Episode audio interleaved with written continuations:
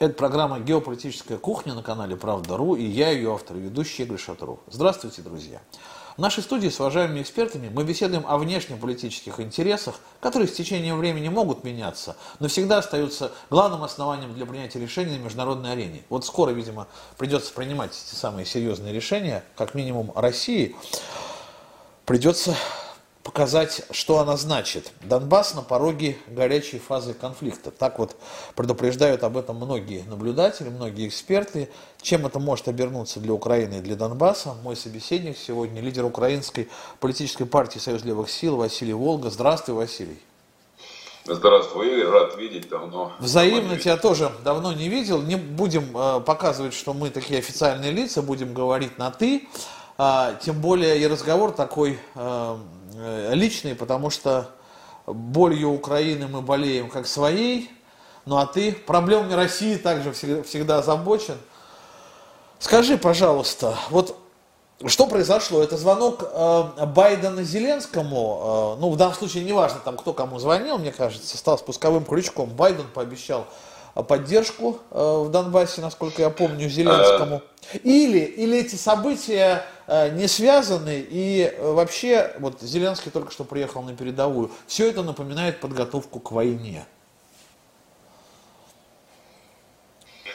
Да, так на самом-то деле, если смотреть только одни заявления официальных лиц Украины, то уже где-то, наверное, третий месяц как официальные лица Украины заявляют о том, что они к войне не только готовы, но начнут ее в обязательном случае. Начнут ее обязательно. А, чего стоит только заявление министра обороны нашего, который не далее, как три недели назад, заявил о том, что украинские войска на линии разграничения закончили спецподготовку, которую проводили американские инструктора, и сегодня готовы вести наступательную войну в урбанизированной территории, на урбанизированной территории. Ну, то есть, по большому счету, сказано, что теперь нас американцы обучили воевать в Донецке и Луганске, и мы скоро пойдем. А, точно так же совершенно не скрываясь, обсуждается, что произойдет. Обсуждается вариант здесь того, что это в кулуарах Верховной Рады обсуждают, да и публично это обсуждается. Что, конечно, мощь российской армии, президент э, Украины это признает, мощь российской армии несравненно выше, нежели мощь армии украинской. И по этой причине э, удар должен быть нанесен, э, в общем-то, мгновенный. И ежели возвращать военным методом, военным способом, то есть не Минскими соглашениями, а, а не подконтрольная сегодня Киеву территории непризнанных республик Донецкой, Луганской областей, и тогда вот доходить до границы, а дальше международное сообщество каким-то образом должно вмешаться. Военная доктрина, которую совсем недавно озвучил президент Зеленский. Это военная доктрина на самом-то деле подготовка к партизанской войне. Ну то есть, э, э, опять-таки, ежели ежели мы выполняем Минский протокол, ежели мы выполняем взятые на себя международные обязательства, то зачем нужна военная доктринная подготовка к партизанской войне? То есть фактов, говорящих о том, ну и, конечно же, уже все кадры, которые видели все, и Россия, и Украина, и весь мир, кадры, когда техника тяжелая стягивается с обоих сторон, со стороны Украины, со стороны России, когда прошла полная мобилизация в ДНР, ЛНР, имеющихся не мобилизация в том смысле, что призыв, а э, приведение в боевую готовность имеющихся частей народной милиции, ДНР, ЛНР, то, конечно, все говорит о том, что это война. Знаешь, у меня была надежда, Игорь, у меня была надежда на то, что вот эта эскалация и истерия в средствах массовой информации Украины, которая последние три месяца нагнеталась вот каждый, каждый, каждый день, что все это было с одной единственной целью чтобы президент Байден обратил внимание на президента Зеленского, для того, чтобы он ему позвонил, похлопал по чечке, почесал за ушком. То есть президент Зеленский хотел сказать Байден, смотри, я еще сильнее, чем Порошенко, готов стрелять по мирным кварталам Донецка и Луганска. Но вот когда этот разговор таки произошел, когда они там о чем-то поговорили, побеседовали, я думал, как-то пойдет на спад. Вот истерия военная, Ничего подобного. Вот такой даже беглый анализ э, украинского сегмента э, СМИ, вот, всех. Он говорит о том, что накрутка продолжается, и что самое, конечно же, печальное, Игорь, самое печальное то, что уже огромный процент перерожденного населения Украины, то есть огромный процент, уже, я думаю, около 60%, если мы говорим про Киев и туда западнее, вот, тех людей, которые э, ведомы сегодня идеологией радикального украинского национализма, то есть в большей или меньшей степени, я хочу быть правильно понятым, говорю, в большей или меньшей степени. То ли те, кто активно принимает участие во всем этом движнике и формирует сегодня территориальную оборону, так называемую, то ли те, кто просто согласился и говорит, ну что сделаешь, это наша история, а русские это вековечные враги, готовимся к войне с ними, а вот и так далее. То есть больше 60%, то вот здесь, конечно, людей э, также на них эта истерия действует, и они, кажется, к чему-то все готовятся. Я вот поэтому, кстати, тебе и позвонил. Я прочел у тебя это в Фейсбуке, э, увидел, как ты поражаешься вот этой вот повысившемуся градусу русофобии и тому, что русофобия пустила корни на Украине. Ну слушай, вот э, это ведь происходило-то постепенно и длительное время, не моментально. Вот, я не знаю, давай в этом разберемся. У нас ведь получается какие-то, наверное, уже наивные представления об Украине. Мы называем всех украинцев братьями, считаем, что они э, их одурманила власть там одного, другого, третьего президента, даже не хочу перечислять и называть фамилии. Но как только это ермо будет сброшено, украинцы воспрянут духом, вспомнят, что мы один народ и, в общем-то, брататься начнут на передовой. Получается, что не начнут. Нет, не начнут. Ведь, послушайте, достаточно посмотреть на общую картину. 30 лет с 1991 года до 2021 года 30 лет системной обработки идеологической. Я уже не говорю о том, что к этой системной идеологической обработке 7 лет назад примешалась кровь. Ничто так не цементирует идеологию, как кровь. То есть, когда вот показать эту кровь, кровь на Майдане, которую уже никто до сих пор не расследовал и расследовать не будет. Ту кровь, которая в конечном-то итоге льется сегодня в Донецкой и Луганской областях. Кровь гражданской войны, когда украинец убивает украинца, русский убивает русского.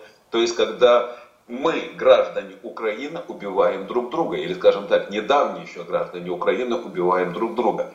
В любом случае, это гражданский конфликт православного человека. И вот посмотри, что происходит. На протяжении этого времени был только такой один маленький откат, когда Дмитрий Табачник при Януковиче был министром э, э образования. Да?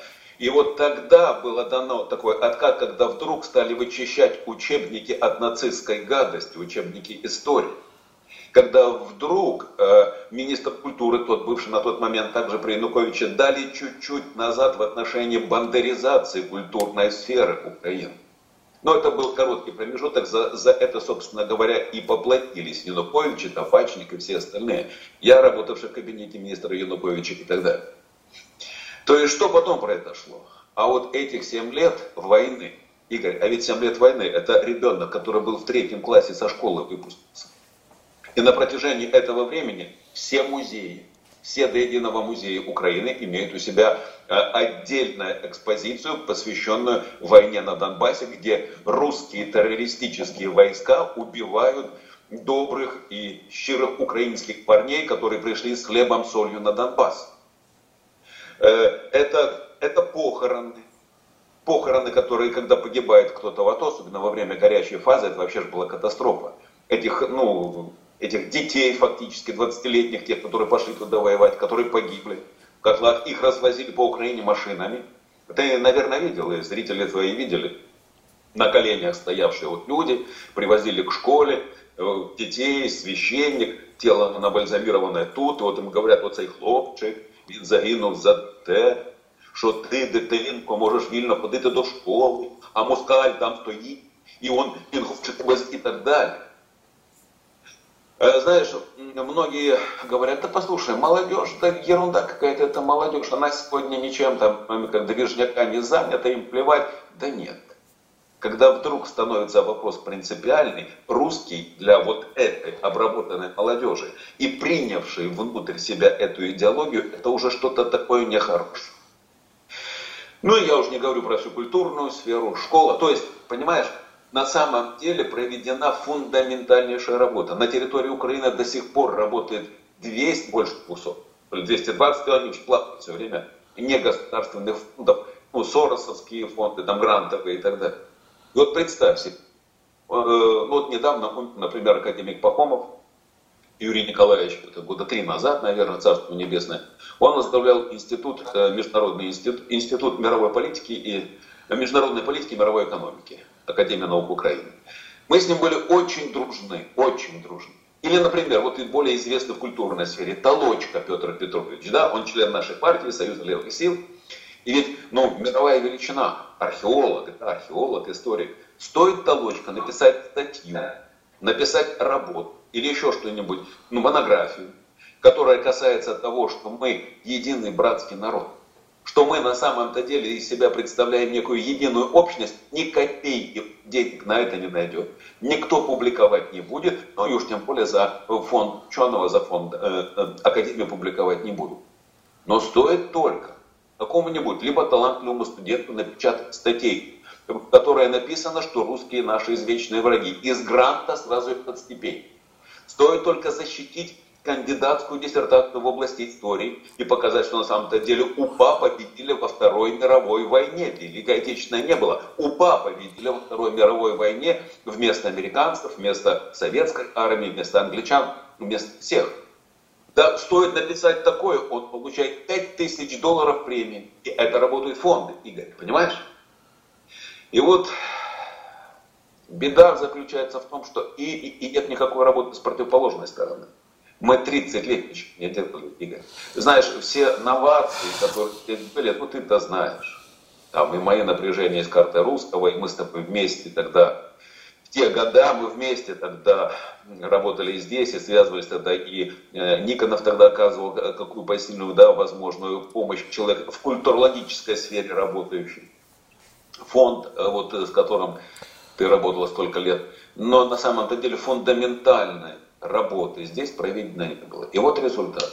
Ну, я, может быть, так длинно, Игорь. Нет, нет, но... хорошо, ты ответил на несколько вопросов, которые я не озвучил, и сейчас, наверное, даже их озвучу, потому что они снялись сразу. Но э, э, наши наивные представления о том, что уже это было, ну, была же гражданская война, они, конечно, не вписываются в этот контекст, потому что гражданская война это да, несколько лет, да, тяжело. Э, я имею в виду гражданская война после Великой Октябрьской социалистической революции. Да. да, несколько лет, да, тяжело. Но это война, а не 30 лет э, такого, ну, как бы не до государства, но которое имеет, тем не менее, идеологические рычаги и воспитывает этих новых хунвейбинов, которые видят в русском врага. То есть это сравнение пропадает. Далее э, о том я хочу сказать, что хотел тебя спросить все-таки, ну, вначале это был вопрос, и ты на него тоже как бы ответил э, косвенно. То есть получается, что э, независимо от э,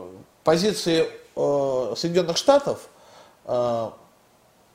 Зеленский и его окружение готовились к войне, и эта позиция только, ну не знаю, усугубила ситуацию. Но в принципе этот процесс начался бы вполне возможно и без поддержки Запада. Или все-таки, я ошибаюсь, Запад здесь очень важную роль играет, и Соединенные Штаты в первую очередь. На Украине есть такая поговорка. Говорят, який дыбов, таку стрит да, в, на русском языке звучит так, какой шел, такую и встретил, когда говорят вот про пару, да, два сапога пара. Здесь, что называется, в коня корм. То есть здесь вот та системная, вне всякого сомнения, первым толчком была системная работа, которая стала расползаться с Западной Украины – системная работа, системная поддержка диаспоры, вот именно бандеровской диаспоры, которая поддерживалась Соединенными Штатами Америки, Канады. И вот когда они пошли с Западной Украины, и когда они понесли бандеровскую идеологию потихоньку-потихоньку, вот в то самое странное время развала Советского Союза. Это была ключевая, отправная точка. Ключевая. И потом, Игорь, на фоне тотальной деилогизации страны, ведь Вера в Бога осталась до 17 года, условно я говорю, да, там, как, как единая, фундаментальная, цементирующая и создавшая империю. Да, то есть момента крещения Руси и далее именно православие создавало, было тем фундаментом, о котором, к слову, Гоголь пишет. Вот, отдельный момент сейчас расскажу тебе. У нас тут Гоголя на украинский язык перевели. Ага. Великий украинский вот, писатель. Ну, писал Почему том, нет? Казаки запорожские погибали за веру православную и землю русскую. Да? То есть вот то, что по большому счету и нас создавало, это осталось в 17 году. Потом советский проект. Но советский проект, который стали в СМИ или где-то в середине 80-х годов, саму идеологию как таковую осталось. Мы остались безидеологичны, безустремленны. И вот на фоне этого рассыпавшегося безидеологичного, безустремленного, потерянного населения Украины вдруг появляется монолитная, э, в боях отстоявшая, в террористических боях против советской власти, отстоявшая свое право существо, существования, в Канаде и в Соединенных Штатах, сохранившая не только свою идентификацию, но также в том числе и э, развившая учение, работа в соответствующих институтах при ЦРУ, при Центральном разведывательном управлении. Да, никто не скрывал, что Кэтрин Чумаченко вот как раз таки и была как ну, потомок бандеровцев активных, она как раз таки и возглавляла в Центральном разведывательном управлении этот институт по Украине, целью которого была имплементация украинское тело бандеровской идеологии. И вот когда это все, вот 2004 год особенно, да, вот, как Кэтрин Чумаченко, вот они тогда стали это делать. И вот когда без идеологичности, от безверия, и на этом фоне появляется вот этот западный кусочек, и этот западный кусочек говорит, мы знаем, мы украинцы, мы сильны, мы от всех отличны, это наша земля, мы не будем больше колбасой кормить москалей, мы дальше будем теперь только так действовать. И мало того, посмотрите, у нас есть цель, у нас есть идея, у нас есть идеология. Называется она «Царство Божие в Европейском Союзе». То есть так, как было Царство Божие на небесах для Российской империи, потом Царство Божие на земле, но мы строили у себя, это коммунистический проект, и тут сказали, что у нас Царство Божие, мы знаем, где оно находится. Оно совсем близко. Оно в Европейском Союзе. Только в это поверь. И стройными рядами пойдем. И это стало приносить свои лады. К большому сожалению, этого не понял даже Янукович. К большому сожалению, даже Янукович включился в этот процесс, без вот этого вот э, европейской интеграции, то есть планов по так называемому европейской интеграции соглашению. И вот результат мыльный пузырь, который в результате на сегодняшний день лопнул, признавать никто не хочет. Шесть отраслей экономики Украины исчезли с экономической карты. Игорь, мы за последние 7 лет не произвели ни единого легкового автомобиля. Мы производили по 110 тысяч на Запорожском авто, э, э, автомобильном заводе, на автозазе. Мы полностью похоронили авиастроение. Мы полностью уничтожили ракетостроение. Мы полностью уничтожили судостроение. Мы полностью уничтожили машиностроение. У нас ничего не... О, у нас земля, мы аграрная краина. Да. Вот это то, что нам принес Европейский Союз. И главное, внимание, главная статья доходов, которую мы в результате из-за этого обмана, главная статья доходов, которую мы из-за этого получили, это доходы от 10 миллионов гастарбайтеров, которые работают частично в России, частично в Польше, там в Италии, в Испании, еще где-то, и присылают ну, вот, отчет Национального банка по прошлому году, 12,5 миллиардов долларов, это только учтенных платежей. Вся металлургия украинская дала 8,7 миллиарда долларов. То есть мы стали торговать своим народом. Но за это время, пока действовала эта идеология, расползалась с западной Украины, хорошо финансируемая, хорошо вкладываемая, хорошо подготовленная, отработанная на основе современных социальных инженерных технологий, то есть все как должно быть, влезало, влезало, влезало вот эта вот бандеровская сущность. И она переделала души, мировоззренческие модели, даже тех людей, которых я в шоке, я в шоке. Мы с тобой говорили, как-то по моей семье это прошло и разломало мою семью пополам, понимаешь? Моя сестра, которая на три года младше меня, бандеровка, с лютой ненавистью ко всему русскому. Василий, остались, на твой взгляд, хотя бы какие-то, ну не знаю, ростки здравого смысла хоть где-то, ну условно, ну в России различные там наивные э, тоже э, политики или наоборот э, не наивные, а тоже какие-то планы свои преследующие говорят, но есть восток Украины, он думает по-другому, э, надо к Донбассу бы добавить еще чего-то, да, зря мы не освободили, вернее, зря донецкие там э, патриоты не освободили всю Донецкую и Луганскую область, а есть еще Харьков, а есть еще Запорожье, Одесса, есть ли Харьков, Одесса, Запорожье? Ну и да, Игорь, да, если быть справедливым, то нужно говорить о том, что Харьков город русский. Харькове, я думаю, что Харьков, ну не в том смысле, что он готов воспринять военные действия против вот, бандеровцев, вот, да, то есть это как-то у нас еще у всех в голове не укладывается. Хотя тебе честно скажу, я каждый день жду, когда за мной придут Игорь. Вот. Я уже не говорю там про уголовные дела эти, которые возбуждают. Вон, Юру Дудкина взяли, о, э, Елена Маркосян обыски, э, трех ребят арестовали в Харькове, наших, ну, в общем, такое.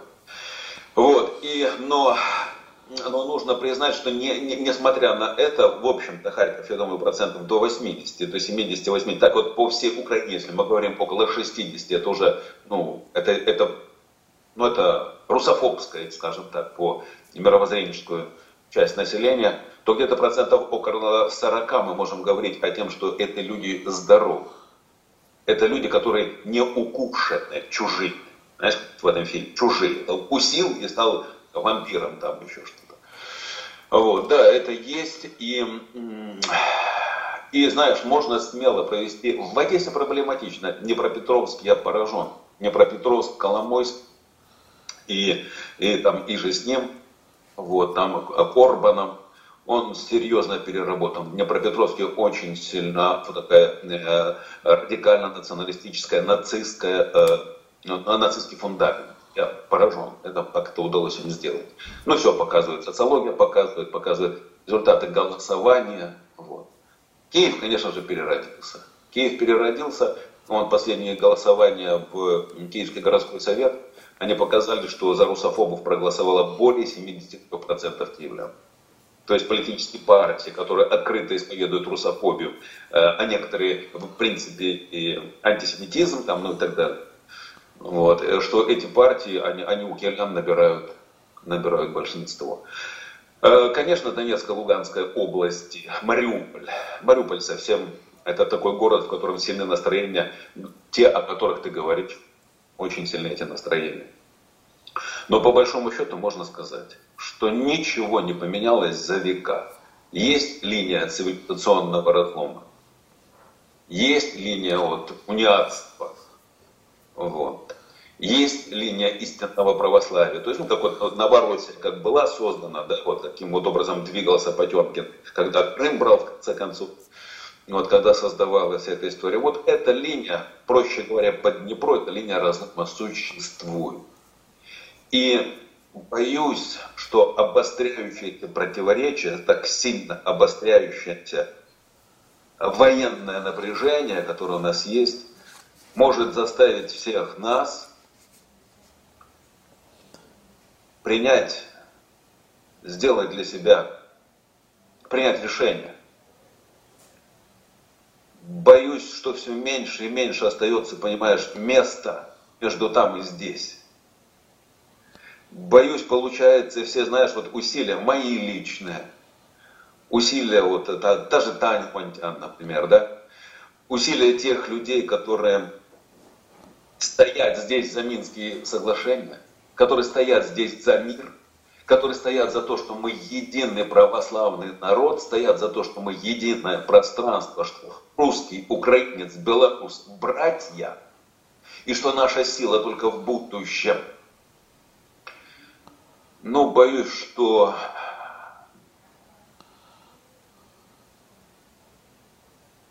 нас могут выпихнуть в противоположную сторону, ну, не в бандеровскую, а наоборот, в противоположную. То есть, понимаешь, мир усилит все, как, они становятся сейчас, если раньше, как ты знаешь, вот я чувствую, встречаешься с аудиторией где-то, да, ну, обычно работа, там, партийная пропаганда или еще что-то в этом. Встречаешься, и ты чувствуешь, что твои слова о мире, о том, что мы единый народ, вот они заходят. Ну, особенно это, конечно, Харьков. Мы много сейчас в Харькове работаем. Вот, заходят эти слова, да, вот как ты чувствуешь. Но, а потом вдруг, вот это буквально последние три недели, происходит такое, что ты чувствуешь, ладно, слушай, столько болтать мог. Вот сейчас что-то начнет. Ты где будешь? С какой стороны ты будешь? Но это страшный вопрос, вот. который ставится. Ну, знаешь, у меня просто огромный э, такой полутора, полутораметровый монитор перед э, глазами. Я тебя вижу, вот твои глаза, я первый раз тебя такого вижу.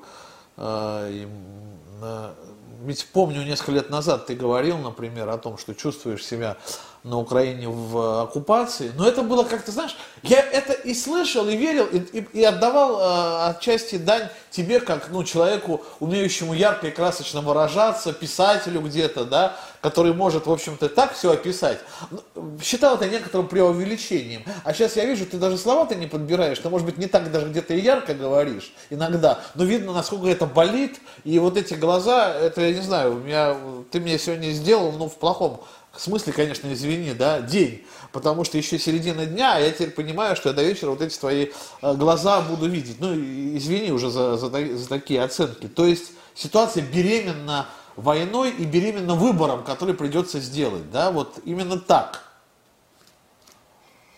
Да, ну, я все равно, знаешь, я, я, я не хочу, не могу, не хочу принять. Знаешь, я для себя когда принял решение, ну, когда вот было закрыто тут одно уголовное дело по мне, я принял решение таки вернуться на Украину, я принял это решение совершенно осознанно. Да, я понимал, я тут был полная ситуация, то есть у меня нет тут там работы со СМИ возможностей, там, ну, мои взгляды, они антиолигархичные и антинацистские, то есть мне места нет вот в этом. Но не в этом дело.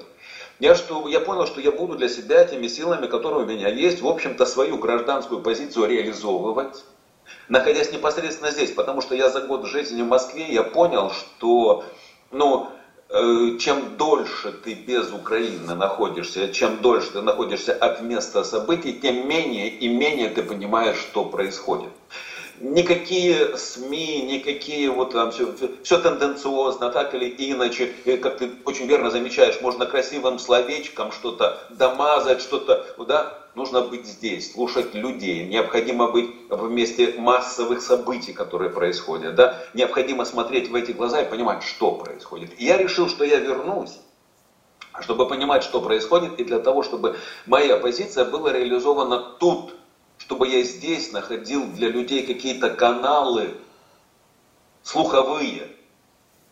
Как сказать? Как все-таки попробовать дать возможность посмотреть человеку на себя, чтобы он в первую очередь видел в себе человека, и чтобы звериная, вот эта ненавистническая такая часть, когда человек отходила. Вот. И я все-таки, ты знаешь, продолжаю надеяться, Игорь, я продолжаю надеяться, что как-то здравый смысл победит. Но ведь все-таки, посмотри, у нас же вчера было вот это национальный интерес, national interest э, Соединенные Штаты Америки, да, ну, уже обсуждается широко, опубликовал эту статью практически в воззвание к Байдену, в котором он его призвал прекратить нагнетать военную истерию и прекратить втравливать Зеленского в войну против Донбасса. Да? То есть, когда рассмотрены, в, в, в этом издании рассмотрены два сценария. Сценарий первый, грузинский. То есть, если Зеленский таки даст команду пойти в наступление, то ну, будет сметено, там насколько сможет держать, будет эту всю громаду держать армия ЛНР, ДНР, русские зайдут, сметут, дойдут до границ, Донецко-Луганской власти и вернуться обратно. Но это будет позор и э, та же, те же самые соглашения, как в свое время и Грузии пришлось подписывать после поражения. То есть ущербные для государства. Это первый вариант. А второй вариант, а если вдруг все-таки войска НАТО выйдут, тогда в Грузии они остались все стоять у себя в казармах. НАТО и Соединенные Штаты. А если вдруг Зеленский пойдет и Байден таки ой, ну деменция, не деменция, ну нехорошо о человеке говорить таким образом, но вдруг человек все-таки очень преклонного возраста. Кто его знает, что внутри там лиманет?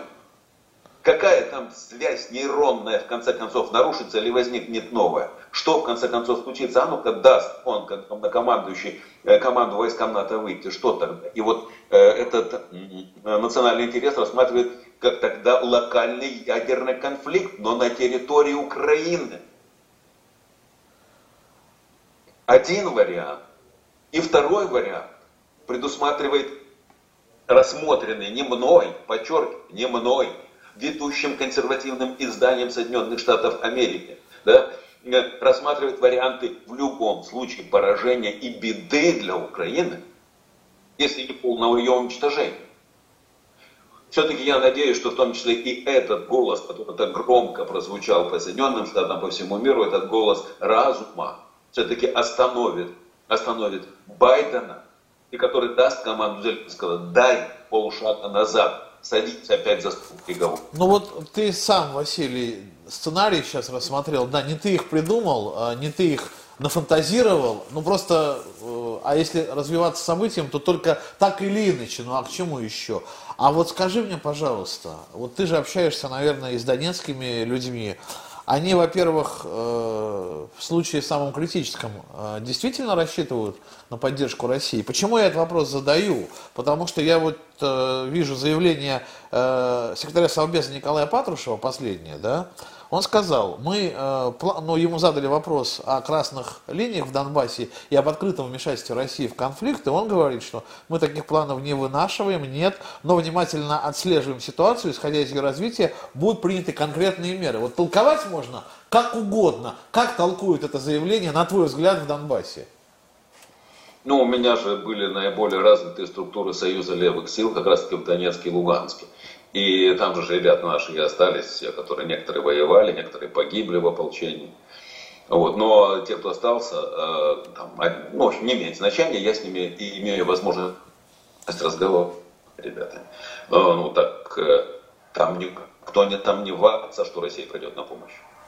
Там никто не сомневается, если только начнется бомбежка э, там, центра города, начнется, ну, то есть по мирным кварталам начнут лупить, ну, то у них это единственная надежда. И у них единственная надежда. Я напомню тебе, и сейчас об этом, ну вот, мои товарищи говорят.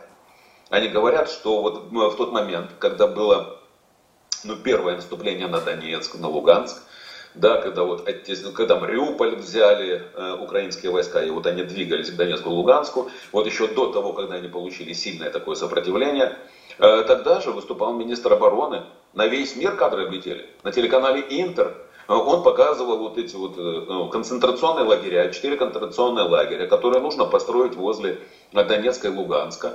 Э, но внимание, он говорил о том, что но мы понимаем и осознаем, что в большей степени эти лагеря нужны для женщин. То есть в этих лагерях должна идти перевоспитательная работа. То есть мы понимаем, что мы их не сможем перевоспитать, это нужно какой-то год или два их содержать или с ними там вести какую-то работу соответствующую. Почему женщин? А потому что женщины, по его мнению, очень много на передовую ребятам помогали. Там, за ранеными ухаживали, там, носили есть, там, ну и так далее и тому подобное. Понимаешь? И сейчас э, это, это же все происходило на, на глазах у людей. Ты понимаешь?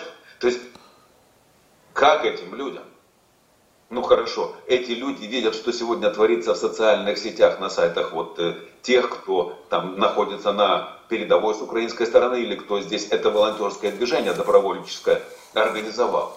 Что происходит? То есть, ну, никто не стесняется ни в выражении, а он для меня это вообще что-то такое, знаешь, удивительное. По какой-то причине, чем более национально сознательный элемент, тем меньше у него слов э, в лексиконе, он все больше матов изъясняется. Вот я не знаю, с чем это связано.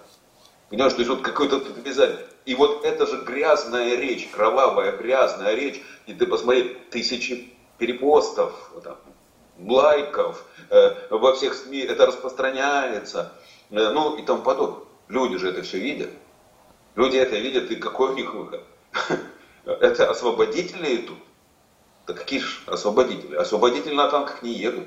Освободители с беспилотных летающих объектов не сбрасывают на мирные объекты взрывчатку. Понимаешь? Освободители не стреляют по мирному населению снайперским огнем. Освободители не, не лупят тяжелой артиллерией. Вот это кадры, которые сейчас Монтян возит из, из сел из фронтовых. Все знают, откуда все летит. Там ждут, ежели вдруг война начнется, у них другой надежды нет, ибо они но они понимают, что с ними будет.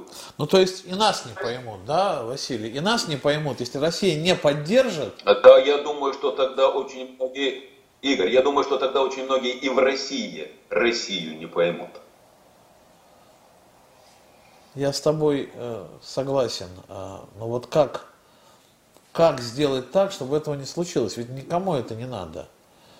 Э, да, состояние... Мы должны, мы, должны, мы должны сделать все, чтобы этого не случилось. Все, я, ну, я не знаю. Ну, что, опять-таки, понимаешь, ну вот у тебя есть средства массовой информации, вот ты сейчас работаешь с этим СМИ, да? У меня что, там какие-то социальные сети, но даже работая в этих социальных сетях, каким-то образом я ведя диалог, разговаривая с людьми, я говорю о необходимости вдруг одуматься и начинать своему депутату писать, который здесь находится, чтобы он включился в процесс против войны.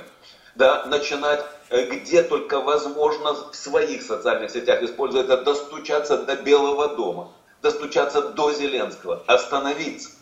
А смотри, что со стороны России. Вот я, это прямо сейчас у меня мысль пришла. Она не новая, об этом просто много говорили, но мне кажется, пришло время.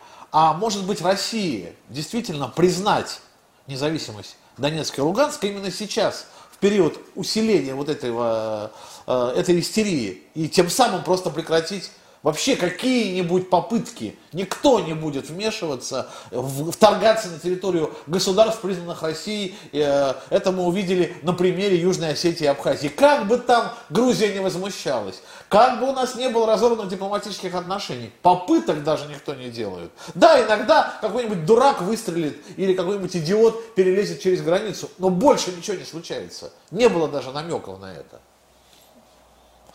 Выход – это, это мысль, я, честно говоря, даже ее не думал, Игорь. Я даже не думал эту мысль. На первый взгляд она, конечно, кажется выходом, но а на второй взгляд ты начинаешь это больше промыслять. А не это ли, не это ли добиваются? Ведь одна из целей, тот самый славнозвестный Северный поток, не этого ли добиваются э, для того, чтобы э, ну, уже у Германии не осталось никакого аргумента против Соединенных Штатов, э, никакого аргумента в, э, в смысле продолжения строительства Северного потока. Не этого ли добиваются? Но даже если этого добиваются, слушай, но когда э, мы фактически находимся Может на на грани разрыва дипломатических отношений с Соединенными Штатами. Мы отозвали посла. Это первый шаг. Это не разорванные отношения, это первый шаг. США заявляют о том, вчера утечку опубликовали, что в принципе они готовы выслать наших дипломатов. Ну все. Ну все. А чего? Э, не нужен э, дешевый российский газ, но пускай пользуются сжиженным газом э, из Соединенных Штатов. Игорь, дорогой, и вот братья россияне, да, вот всем, кому, кому только вот мы с тобой сейчас только обращаемся, кто нас видит в этой ситуации. Знаешь, это, это парафия наших предположений. Я знаю, что по какой-то причине русский человек очень болезненно реагирует, когда кто-то со стороны дает ему совет, как надо поступить. Я не хочу давать этих советов. Я говорю о том, что и я надеюсь на это, и думаю, что сегодня не только, скажем, я там всю ночь не спал, а от, от напряжения того, которое здесь э, существует. Я думаю, что не спит Кремль. Надеюсь, не спит Вашингтон. Да, надеюсь, что здесь не только одним желанием выслужиться перед Вашингтоном все-таки руководствуется руководство Украины, а есть все-таки в них сердца какие-то, что-то в них есть здравое. И я думаю, что самое напряженное мышление, самые напряженные переговоры, которые должны пройти на протяжении ближайших дней, дней, максимум недель, они должны разрешить ситуацию, войска должны разойтись. Вот это самое главное. Потому что когда такова концентрация, когда все находится в боевом порядке, когда постоянно идет какая-то стрельба, это же стрельба, может быть, понимаешь, мальчик погиб, да? А ну-ка еще такая страшная смерть. Ведь все же может произойти таким образом, что искра какая-то вспыхнет, зажжет этот огромный пожар, когда все к пожару готово. Когда уже порох выложили под линии соприкосновения. Когда уже все, только вот искра должна, чтобы это все вспыхнуло в одно мгновение.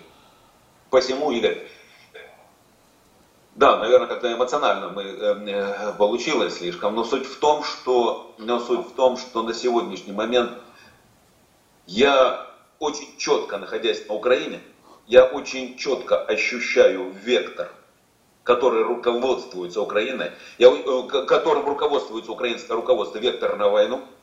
Я вижу, что добровольческие разного рода, тут их как собак нестрельных организаций, вот этих вот нацистских, около нацистских, квазинацистских и так далее, да, вот радикальных националистов украинских, прошедших а то, они везде и всюду требуют войны. Их требования войны формируют общественное настроение, которое есть. Так вот, я, видя это, я понимаю, что если Байден даст отмашку назад, то, возможно, президент Зеленский и э, потеряет свой пост, возможно, будут какие-то шумы, какие-то демонстрации, что-то какие-то опять разрисуют президентскую администрацию или еще что-нибудь в этом роде будет, но войны можно избежать. Ноги растут оттуда. Ну, позволь тогда, наверное, на этом и закончить наш эмоциональный разговор. Я сегодня был, я прошу прощения у зрителей, наверное, совершенно не, э, э, не отстраненным, да, вовлеченным в процесс. Совершенно это не было интервью, это был разговор друзей, э, которые болеют общими э, бедами, общими проблемами. Э, я думаю, что в такой ситуации только и так и нужно говорить об этом, а как-то так, знаете, расскажите, как у вас там, э, как у вас там настроение, да, на Украине, насколько они милитаристские, это было бы просто неприлично, наверное, мне так разговаривать с Василием, я думаю, он-то меня понял, а зрители, надеюсь, тем более. Сегодня мы говорили о перспективах новой войны э, в Донбассе, в надежде, конечно, на то, что эти перспективы не реализуются и войны не будет. Но, кстати, мы несколько вариантов развития событий а, тоже спрогнозировали. Все прогнозы не в пользу Украины. Вот как хочешь, любой из этих прогнозов не в пользу Украины, но в первую очередь а, нам, мы думаем о мирных жителях Донбасса, в общем-то. Уж простите те воины вооруженных сил Украины, которые тоже могут погибнуть на этой передовой, но это ваш выбор мы думаем о мирных э, жителях Донбасса. Моим собеседником сегодня был лидер украинской политической партии Союз левых сил Василий Волга. Спасибо большое, Василий. Во-первых, держись, держись, Рад. держись, мы с тобой, и вот, ну как, прости, ну что мы можем, вот что я могу сейчас сказать? Только это, но я на самом деле с тобой, а тебе нередко думаю, даже когда мы не созваниваемся и не переписываемся. Я Игорь Шатров, это была программа «Геополитическая кухня» на канале «Правда.ру». Берегите себя и своих близких. Сегодня вот мое традиционное обращение, оно, про, прощ, мое традиционное вот это пожелание, оно по-другому, мне кажется, звучит. До встречи, всего доброго.